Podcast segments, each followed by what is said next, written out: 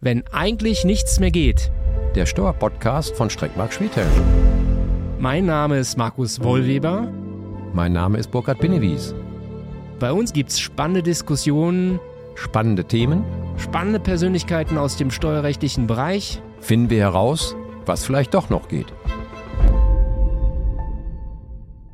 Herzlich willkommen zu einer weiteren Folge unseres Steuerpodcasts, wenn eigentlich nichts mehr geht, der Steuerpodcast von Streckmark Schwedhelm. Mein Name ist Markus Wollweber. Ich darf Sie heute zum Glück nicht allein begrüßen, denn als Gast habe ich den wunderbaren Thomas Kess eingeladen. Hallo Thomas. Hallo Markus, danke für die Und- Einladung. Ja, gerne. Und äh, ich meine, ich habe da einen ganz spannenden Gast hier heute an meiner Seite, denn der Thomas äh, kennt eigentlich sozusagen den Finanzprozess von allen Seiten. Der war mal, da komme ich gleich noch drauf, Finanzbeamter, dann eben auch äh, kurze Zeit Anwalt, ist aber jetzt ganz überwiegend seiner Karriere, äh, Zeit seiner Karriere Richter. Und damit aber nicht genug. Er ist auch Lehrbeauftragter und Dozent, zum einen an der Universität Hannover und zum anderen eben auch an der Bundesfinanzakademie in Brühl und auch sonst möchte ich sagen Tausendsasser, denn er ist einer der maßgeblichen Antriebsfedern für das Projekt, Textlaw Klinik. Und äh, ja, also wir haben hier, glaube ich, heute einen ganz bunten Blumenstrauß an Themen, ähm, die wir heute beleuchten wollen. Vielleicht direkt am Anfang eine Frage.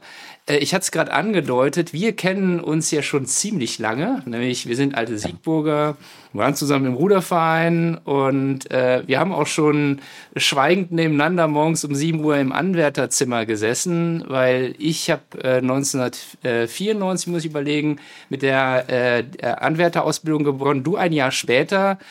Und da vielleicht kurz meine Frage, wie bist du überhaupt auf dieses Kuriosum gestoßen, so eine Ausbildung in der Finanzverwaltung zu machen? Was war dein Antrieb?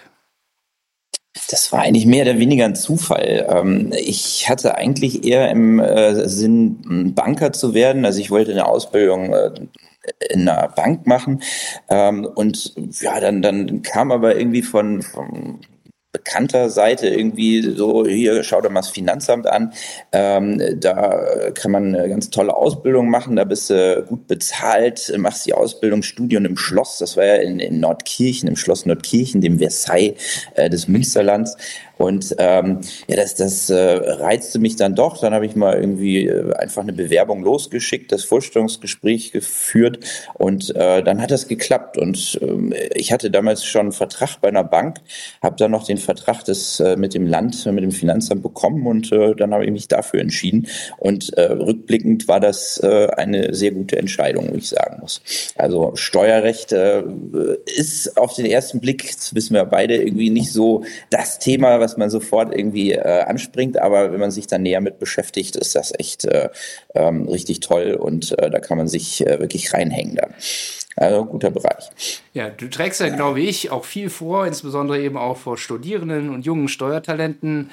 Ähm, wie versuchst du eigentlich da das, das Feuer anzuzünden für Steuerrecht? Also was ist das, was den, den Reiz ausmachen kann? Halt doch mal ein kurzes Plädoyer für Steuerrecht.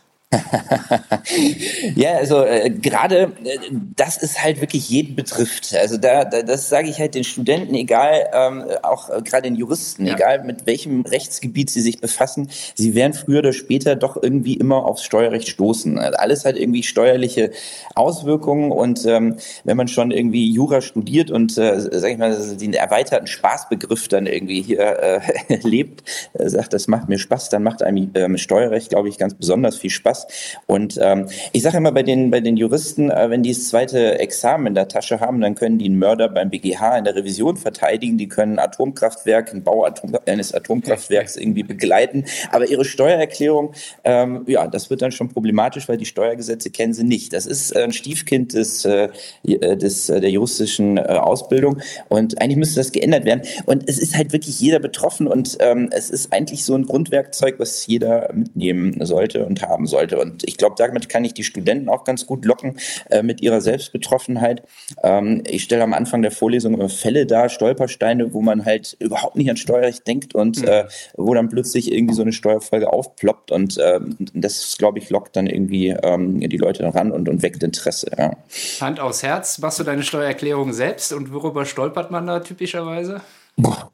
Also ich mache sie selber und äh, ich sage den Studenten auch immer, wer seine Steuererklärung gerne macht, der hat auch irgendwie andere Probleme. Ja. Also ich finde es ganz furchtbar, weil also die, die, diese, diese Belege da zusammenzutragen und dann den ganzen Kram irgendwie äh, im Überblick zu halten. Also mir macht es nicht wirklich Spaß, äh, aber ich mache sie selber. Ich fände es irgendwie, hm, ja, äh, vielleicht auch ein bisschen, hm, ja, unangemessen, wenn ich das jetzt irgendwie auslagern würde, ja, weil die, das die Kenntnisse habe ich da und um drüber lästern zu können, muss ich dann halt auch irgendwie den Kram selber machen. Ich bin ja eingeknickt. Ne? Ich habe bis vor zwei oder drei Jahren äh, gesagt, ich mache jedes Jahr meine Steuererklärung selbst, wobei sozusagen mhm. der Hauptbereich der Kanzlei wird ja sozusagen gesondert betreut.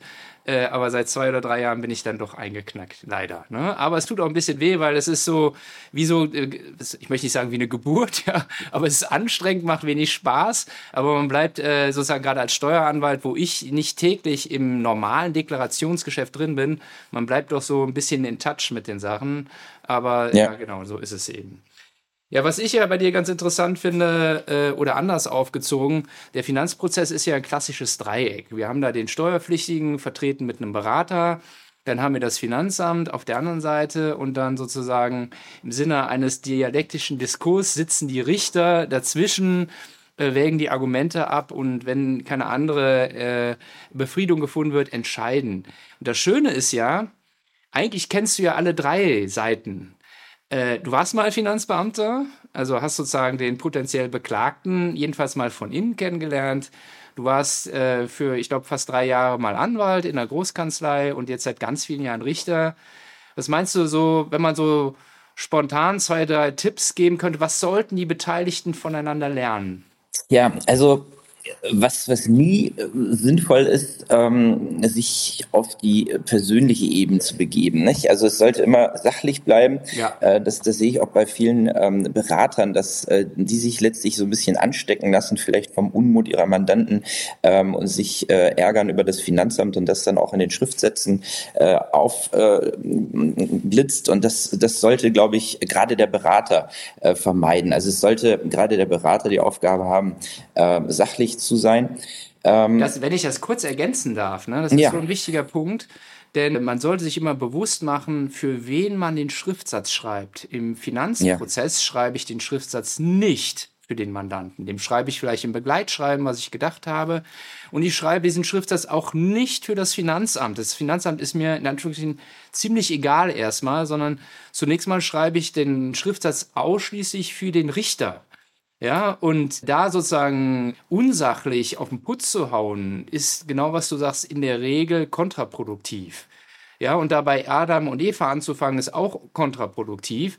Also das, das hilft unheimlich, was du sagst, dass man diese Sachlichkeit eben einhält und sich dann eben auch äh, vergegenwärtigt, an wen man adressiert.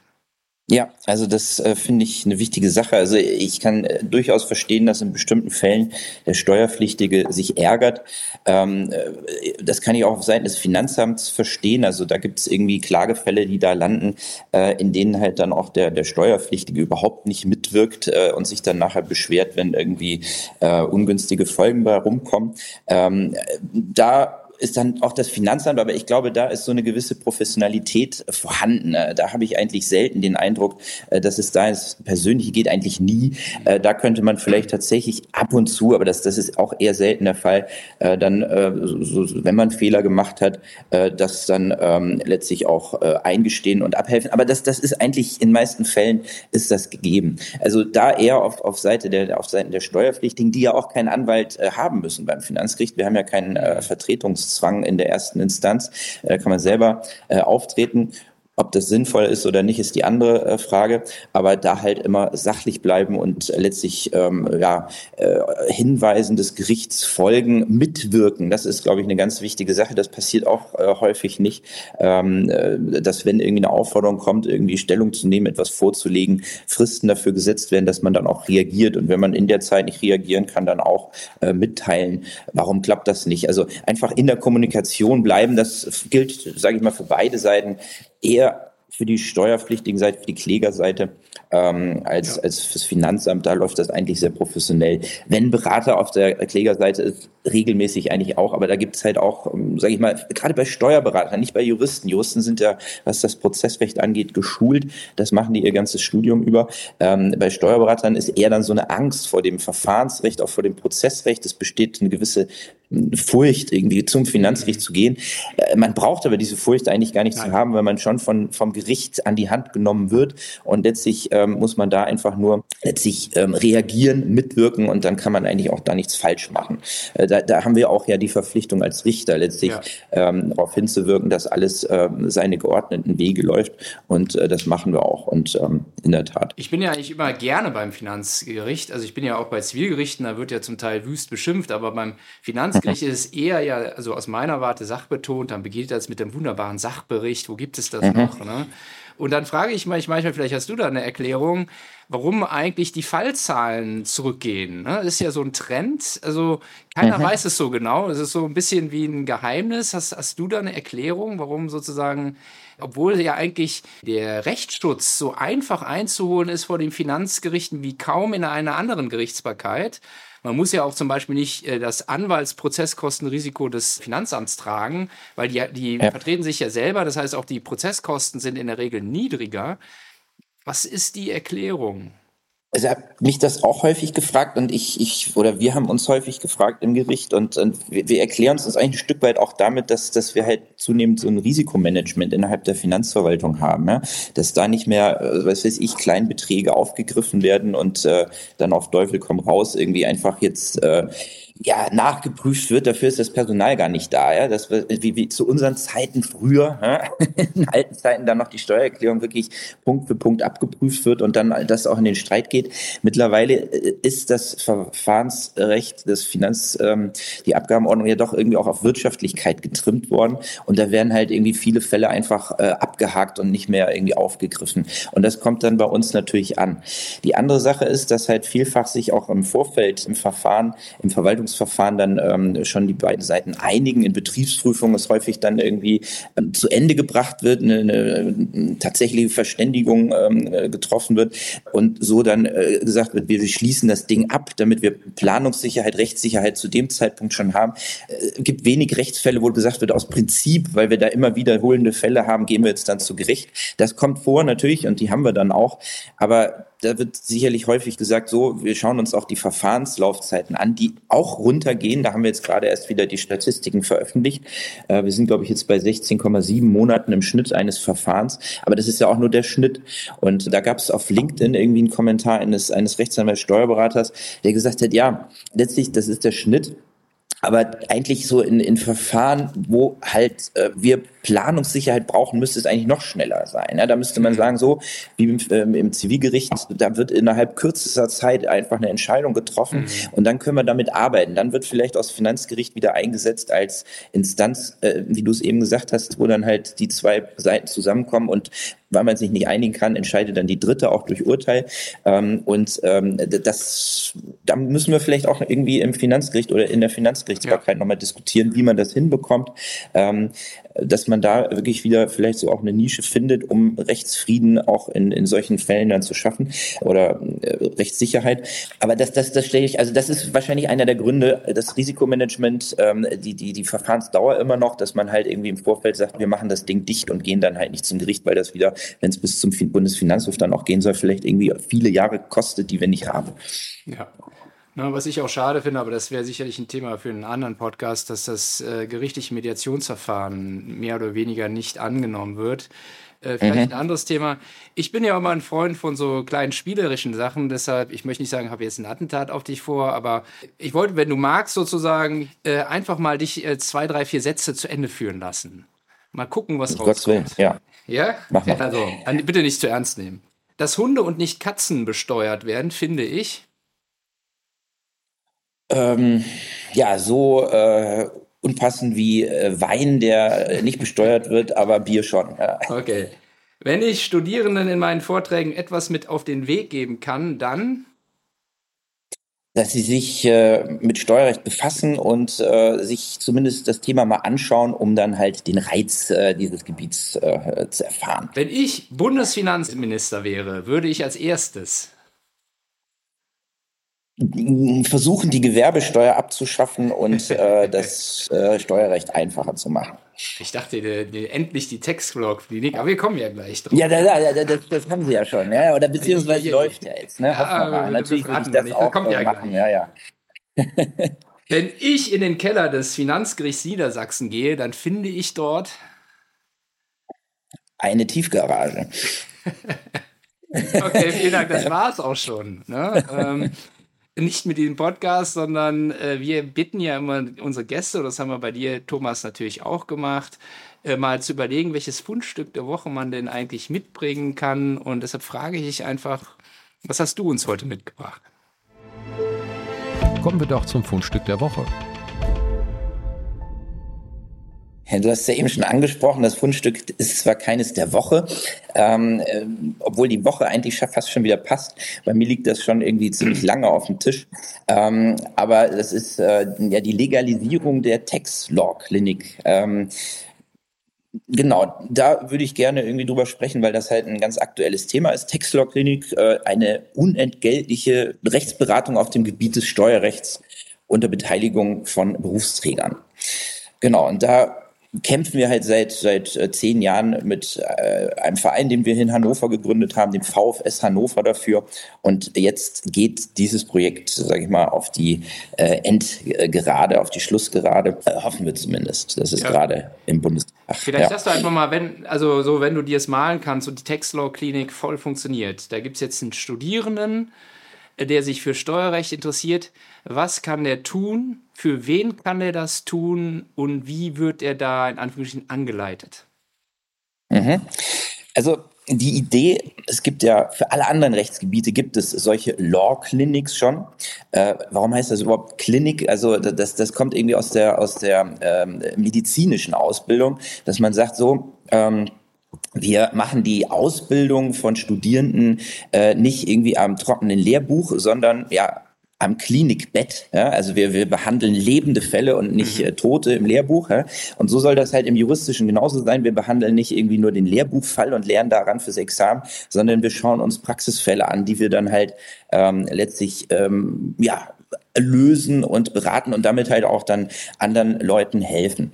Ähm, wir haben das so geplant, ähm, wie halt auch andere Law Clinics schon bestehen, dass wir ähm, ja ein Team von Studierenden auf solche Fälle setzen also das sollen halt äh, dann, dann Studenten sein, ähm, bei uns Vorgebildete, sage ich mal, neu Beleckten, die natürlich ausgebildet werden im Steuerrecht, in den Grundzügen, in den Fällen, die da regelmäßig ähm, äh, wohl äh, herangetragen werden. Und wir wollen beraten andere studieren. Es geht also um studentische Steuerrechtsfälle. Ja, muss ich eine Steuererklärung abgeben? Wie kann ich die Kosten für mein Studium irgendwie steuerlich geltend machen?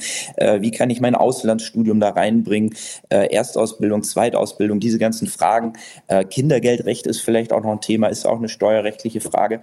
Und ähm, das Ganze halt, ähm, also der Student mit dieser Steuerrechtsfrage kommt halt zu dieser Textlaw-Klinik, stellt seine Frage vor und das Team der äh, beratenden Studierenden setzt sich dann zusammen und ähm, erarbeitet, in, äh, erarbeitet einen Fall. Und das unter Anleitung von Berufsträgern, also Rechtsanwälten ähm, oder Steuerberatern, äh, die schauen da immer drüber und ähm, äh, ja, gucken, dass das alles irgendwie ordnungsgemäß seinen Gang läuft. Und so hatten wir uns das Ganze vorgestellt. Die Studenten werden, äh, bevor sie beraten, natürlich ähm, ausgebildet, bekommen eine Grundausbildung, die Grundzüge des Steuerrechts, dann die typischen Fälle, die da anfallen. Also da sollten die halt schon selber dann in der Lage sein, so einfache Fälle zu lösen, die da typischerweise an der Uni an sie herangetragen werden. Und wenn sie an ihre Grenzen stoßen, dann wird halt auch der Berufsträger wieder rangezogen. Und wenn das irgendwie zu komplizierte Fälle sind, ja, dann wird der Fall an äh, abgegeben, also nicht beraten. Uns geht's da eigentlich, ähm, oder den ganzen Law Clinics geht's um die Ausbildung und gar nicht darum, irgendwie kostenlos äh, komplizierte Rechtsfälle, was weiß ich, Umwandlung von zwei SEs oder, oder Verschmelzung äh, zu beraten, sondern wirklich um, um, um ganz easy peasy Fälle, die da halt nur rangenommen werden. Und sobald das irgendwie dann halt äh, sich weiterentwickelt, kompliziert wird, dann wird gesagt, hier können wir nicht machen, das geben wir ab. Ja? Und ja. Genau, und ähm, äh, aber ihr habt ja in einem bewundernswerten Kampf sozusagen erst durch die verschiedenen Instanzen sozusagen für das in, äh, ins Leben rufen kämpfen müssen, dann sogar bis hin zu einem Gesetzgebungsverfahren. Ich glaube, du warst sogar zur Anhörung im Bundestag, also finde ich spannend. Gleich mal in zwei, drei Sätzen, warum musstet ihr so kämpfen und was mich interessiert, wie war es im Bundestag? ähm, ja, warum mussten wir so kämpfen? Es gibt halt, ähm, anders als in den anderen Rechtsgebieten, in denen das im RDG quasi schon liberalisiert wurde, also da gibt es diese Law Clinics für alle Rechtsgebiete äh, schon seit Ewigkeiten, ich glaube 2008 ist das ähm, legalisiert worden. Ähm, und äh, für das RDG ist das BMJ, also das Justizministerium, zuständig und fürs Steuerrecht, da gibt es das Steuerberatungsgesetz, für das ist das BMF zuständig. Und damals bei der Reform hat man sich nicht abgestimmt, hat also also das Steuerrecht außen vor gelassen und deshalb besteht da immer noch das Verbot, äh, unentgeltlich Recht ähm, Recht zu beraten. Und äh, ja, an dieses Verbot sind wir damals halt äh, gestoßen, als wir diese Textlaw-Klinik gründen wollten. Ja, wir haben gesehen, an unserer Uni, äh, der Leibniz-Uni Hannover, gibt es zwei Law-Clinics, eine allgemeine und eine Refugee-Law-Klinik. Warum nicht auch für Steuerrecht? Und dann haben wir gesehen, ja, da gibt es halt das Verbot. Und ähm, dann haben wir das fing an bei einer Tagung sogar in Köln. Ähm, Professor Kilian ähm, und ähm, Dr. Deckenbrock, äh, Berufsrechtler aus Köln, von Professor Henzerer an, an diesem großen Institut, äh, die haben eine Tagung abgehalten zu Law Clinics und zu den Grenzen der Law Clinics. Und da war das Steuerrecht dann halt Thema. Und da wurde dann gesagt, ja, diese Begrenzung, äh, dieses Verbot im Steuerrecht, das ist verfassungswidrig. Dann haben wir gesagt, so, dann lass uns das doch einfach mal kippen. Ja, dann lass uns das mal bei Gericht kippen. Und wir sind dann halt losmarschiert mit dem Verein, haben gesagt, hier, wir klagen gegen dieses Verbot ähm, beim Finanzgericht. Allerdings wollten wir halt das Ganze ist eine Ordnungswidrigkeit, wenn man das jetzt einfach gemacht hätte, ähm, also diese Textloknie gestartet hätte. Das wollten wir natürlich nicht. Wir wollten uns rechtstreu verhalten und haben dann gesagt, wir wollen es irgendwie klären lassen und haben das mit einer vorbeugenden Feststellungsklage gemacht. Dachten, klar, das, das, da haben wir Feststellungsinteresse, weil es kann uns nicht zugemutet werden, hier äh, rechtswidrig zu handeln sah das Finanzgericht hier in Niedersachsen allerdings anders. Die haben gesagt, nö, äh, legt erst mal los. Ja, ihr werdet schon keine Geldbuße, kein Verlust der Gemeinnützigkeit, keine dienstrechtlichen Konsequenzen für die Vorstandsmitglieder bekommen.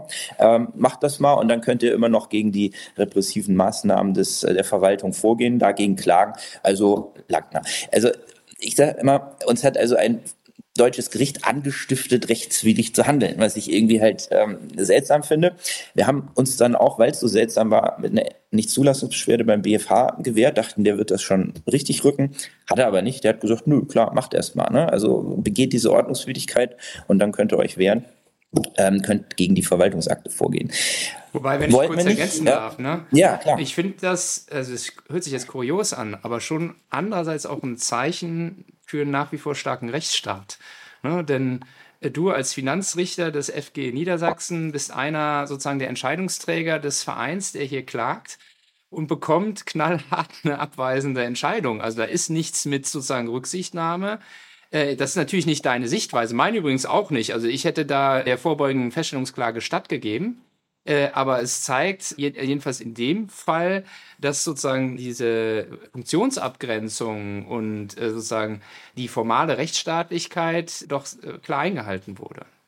Das Witzige war, dass der Vorsitzende, das war damals der Präsident äh, des Senats äh, oder des Finanzgerichts, ähm, und äh, ich glaube, ein Beisitzer, das, ja, ein Beisitzer waren auch Mitglieder in unserem Verein und haben das auch angezeigt und gesagt, hier so, da lasst mal die Befangenheit prüfen und ähm, dann äh, rückten halt weitere Mitglieder des äh, Gerichts nach, die halt diese Befangenheit prüfen sollten, äh, die dann auch teilweise Mitglieder im Verein waren, so dass so ein Kaskadeneffekt bestand. Also es war irgendwie ein enormer Aufwand, bis dann halt eine Gruppe zusammen war, die dann über diese Befangenheit entscheiden ähm, konnte und die haben dann gesagt, nee, ihr seid nicht befangen, allein diese Mitgliedschaft in dem Verein ja ähm, die, die, die, äh, ja, macht euch da nicht irgendwie voreingenommen. Ähm, ja, vielleicht, vielleicht in, in negative Hinsicht. Nee, also in der Tat, also das ist ähm, dann ähm, letztlich negativ für uns ausgegangen, aber in der Tat, ähm, ja, das passt. Ähm, die Entscheidung fand ich nicht richtig, findet auch in der Kommentarliteratur, soweit ja. ich das sehe, keiner richtig. Ja. Ähm, aber ist halt so, BFH fand es auch richtig, kann man nichts gegen machen, aber so habe ich dann irgendwie auch die Klägerseite nochmal gesehen und kann dann irgendwie nachfühlen, wie manche Kläger sich dann auch irgendwie vom Genügungsgericht äh, fühlen und, und sich an den Kopf fassen, was dabei rumkommt. Ähm, aber ja, so hat man immer sein subjektives Rechtsgefühl. Jedenfalls haben wir dann da irgendwie äh, das nicht darauf äh, beruhen lassen wollen und haben dann gesagt, so, wir wollen aber auch keine Ordnungswidrigkeit begehen, wir gründen jetzt einen eigenen Verein. Einen eigenen Verein, der nur das Ziel hat, diesen illegalen Zweck zu verfolgen, nämlich die Textlog-Klinik zu gründen. Ja, das ist wie jetzt so ein, so ein Haschisch-Verein oder so. Also wir wollen halt die, die Textlog-Klinik betreiben und haben das dann auch äh, beim Vereinsregister angemeldet, dem Vereinsregister gesagt, hier, ja, unser Zweck ist äh, illegal.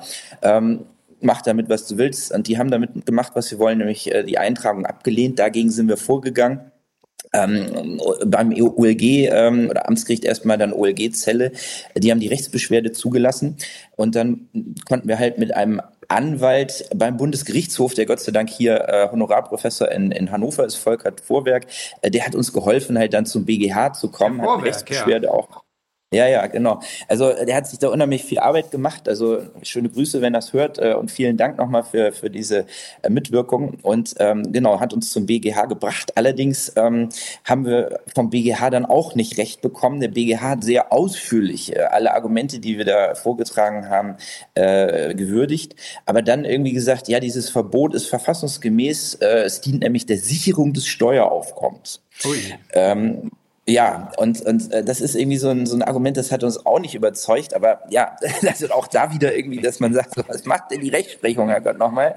Ähm, Sicherung des Steueraufkommens, ähm, was soll das denn? Also wir machen die, die, die Unwissenden vielleicht äh, wissender und dadurch äh, können die halt ihre rechtmäßige Steuer bezahlen. Dadurch geht dem Staat ein bisschen Steueraufkommen flöten und das äh, äh erodiert dann das Steueraufkommen. Naja, äh, ich weiß es nicht. Also eigentlich müsste man damit äh, den gesamten steuerberatenden Beruf verbieten, ja, weil da wird ja die rechtmäßige Steuer äh, letztlich festgesetzt, die dann eventuell niedriger sein kann als das, was der Dumme mit seiner äh, dummen Steuereffekten zahlen würde.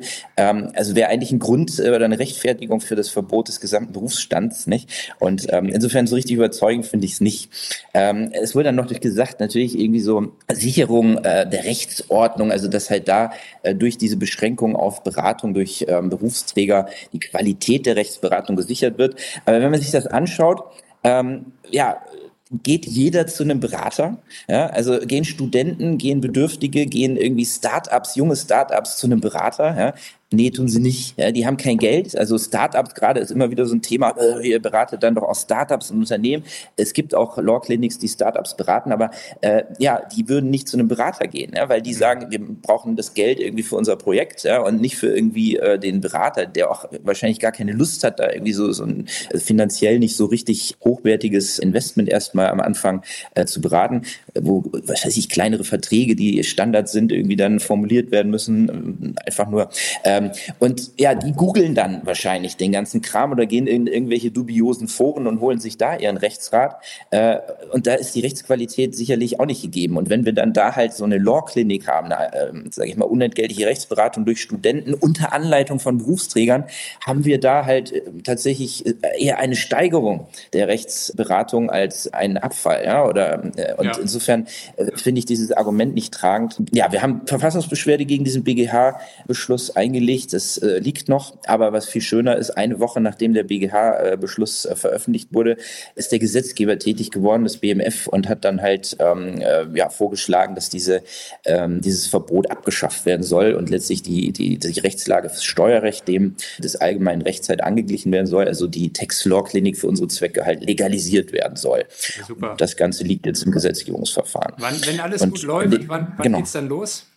Also wenn zum 1. Mai, also ah, wir ja. wollen, äh, genau, zum 1. Mai, also das, das Ganze ist jetzt ein bisschen verzögert. Also ähm, eigentlich sollte das Ganze vor zwei Wochen schon äh, nochmal durch den Finanzausschuss äh, gegangen sein und dann auch in zweiter und dritter Lesung vom Bundestag gelesen. Das ist wegen der Haushaltsberatungen, äh, die sich auch verzögert haben, jetzt verschoben worden auf äh, den 22. Äh, Februar, da wird das äh, gelesen, also nächste Woche von jetzt aus gesehen. Äh, Im März geht das dann durch den Bundesrat, der muss da zustimmen, ist ein Zustimmungsgesetz und wir hoffen natürlich, dass da irgendwie nichts mehr dazwischen kommt und dann soll das zum 1. Mai starten und wir haben auch vor, hier in Hannover, wir haben immer gesagt, wir, wir begründen Deutschlands erste Textlaw-Klinik äh, und äh, das wollen wir auch weitermachen. Wir haben jetzt, äh, können wir auch hier einladen, ne? einen Tanz in den Mai geplant. Also oh, am 30.04. wollen wir irgendwie so eine kleine äh, Symposiumsveranstaltung machen, nochmal so ein bisschen zurückblicken, was haben wir da gemacht, äh, unser Konzept vorstellen, dann ein bisschen Party und Bässchen und um 0 Uhr äh, wollen wir dann irgendwie ja, natürlich nüchtern, ähm, zumindest die, die da mitmachen, wollen wir dann die erste Textlaw-Klinik starten. Und äh, ja, mal gucken, wie das wird. Und ich, da hoffen wir natürlich, dass der Zeitplan stehen bleibt. Wo, wo gibt es sonst noch solche Projekte? Nur bei euch oder? Nee, äh, Köln. Köln ist, genau, wir haben ähm, genau. die zweite Textlog-Klinik ist in Köln gegründet. Ähm, äh, Thomas Sendke, ja. äh, der ist gerade, schöne Grüße auch an den, wenn er zuhört. ja, genau, der war ja bei euch auch, glaube ich, ne? Ja, ist äh, da und äh, Wiss mit, genau. Ja, genau. Und jetzt ist er gerade bei Frau Kokott in, äh, in Luxemburg. Super und, spannend, äh, ja, ich sehe das gerade. Ja, ja.